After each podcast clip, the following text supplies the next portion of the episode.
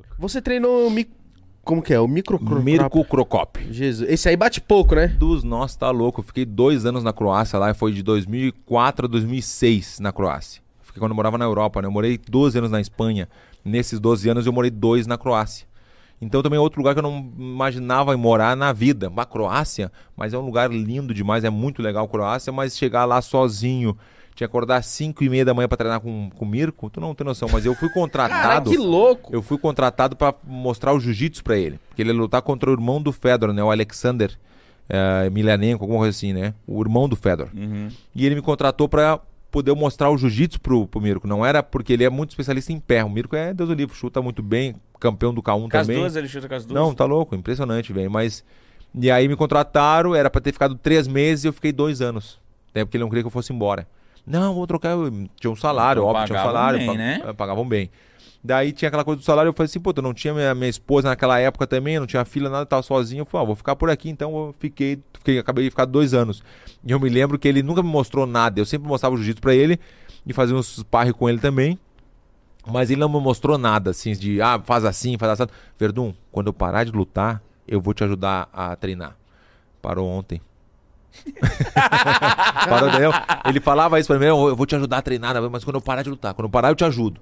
Mas nunca parou, parou faz pouco tempo. Faz, faz pouco tempo que ele parou de lutar. Caralho, ele nunca trocou com você então? Ele falou, ó, vou te ensinar um Trocou negócio aqui. Não, não, não. Eu ensinava o jiu-jitsu, mas ele, era, o treino era pra ele, não era pra mim. Eu, Tá. eu cheguei a lutar no Pride porque quando eu tive a, quando eu tive a proposta de ir pra Croácia, eh, tinha o, o contrato do Pride também. Entendeu? Ó, eu, tu, tu treina o Mirko, mas eu vou te botar no Pride. O manager dele falou, era um japonês. Eu te boto no Pride. Eu falei, puta, meu sonho, né? Pride naquela época, nem lutava UFC nada.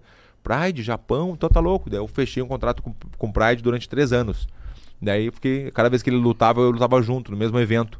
Entendeu? Mas foi uma foi uma experiência muito boa, velho. Mesmo que ele não tenha me ensinado nada que não era o propósito, né, que era eu pra ajudar ele, Aham. foi muito boa a experiência. Mas você tomou umas disciplina, porradinhas? Muito, tá louco, tá louco. Uma vez ele me deu um era um spar que ele falou assim: "Amanhã não vou fazer spar, era sábado. Não, amanhã tá tudo certo, tão liberado para era eu e o Igor, né, que era o cupincha dele. Eu, o Igor, o Igor sempre treinando, ajudando ele. E ele pegou e falou: Não, amanhã não vou treinar. Daí a gente foi pra festa, eu e o Igor. Vamos dar uma banda na festa, vamos pra aquela coisa, festa. Chegamos, acho que quatro da manhã, nem sei o horário, mas na madrugada. E ele me liga de manhã cedo: Eu quero treinar assim. Ah, não é possível. Nossa. Dois lá, era uma vez pra cada um, né? No sparre. Sparre é quando tu larga na mão, né? Sparrezinho pegando, era o Igor primeiro, depois eu. Quando eu entrei, eu consegui botar ele pra baixo, que era muito difícil. Consegui botar ele pra baixo. Botei ele pra baixo, montei, tava com tanta raiva dele com sono. E comecei a bater no rosto dele, pem, pem na montada. Pim, pim, pim, pim. Mas valendo mesmo? assim? Claro, claro, com luva grande, né? Com luva de boxe, né? Bom, bom, bom, levantamos os dois de novo e eu- acabou o tempo, eu saí do. Quando eu fui sair do octavo do, do, do ringue, ele me chamou, não, não, não, Verdun, vamos tu de novo. Aí eu falei, valeu sim. ódio. Aí já senti o cutuco, né, dos nossos. Aí, aí o rei me deu um chute na perna, que ele, ele usava duas caneleiras. O Mirko usava duas caneleiras. Tem a caneleira proteção, né? Ele usava duas, de tão, de tão forte que é o chute dele. Eu botava duas caneleiras e ele me deu um chute na minha perna que repartiu o músculo. Repartiu a parte da frente aqui, repartiu um lado pra cada lado. Nossa, você tá zoando? Ele quebrou, Não, tipo, rompeu o ah, seu rompeu, músculo? Rompeu meu músculo com um chute. E eu, ai, ai, já saí gritando assim, ai, ai. Aí fui, só que eu morava com ele. Isso que a gente tava na casa dele que ele tava construindo, só que não tava pronto ainda. Então tinha a casa dele lá embaixo da montanha que não tinha elevador, que só tinha, tinha as escadas. E eu pra subir aquelas escadas, me lembro direitinho, eu subi as escadas assim, chorando, assim, com muita dor, querendo ir embora já. Não, vou embora, vou embora. E né? quando ele viu que te machucou, ele não... Não, tá louco, nem desculpa pediu. Nada, nada, né? Treino, né? Treino, treino, treino. E aí quando eu vi, eu tô lá e eu tinha que passar pela sala pra ir pro meu quarto. E ele tá na sala lendo o jornal dele, me lembro direitinho lendo o jornal assim, ele só me olhou assim, eu passando, que não, eu não queria mancar, mas não tinha como. Tava, tava horrível a situação. Eu passei, ele pegou uma meia, ele botava, ele tinha uma mania de botar o gelo dentro da meia, sabe? Botava e pegou e me deu assim o gelo, assim, eu passei assim, peguei o gelo e fui pro meu quarto. Quando eu cheguei no quarto, eu comecei a chorar já. Ai, Muita dor. Mãe, mãe. Querendo chamar a mãe, né? Muita dor. Eu fiquei duas semanas sem treinar.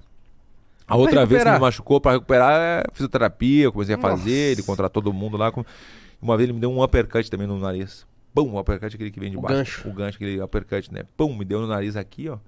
Então, a parede, a parede que a gente tem aqui no meio, que é a paredezinha aqui, ó, ela abriu. Ela fez assim, ó, por dentro.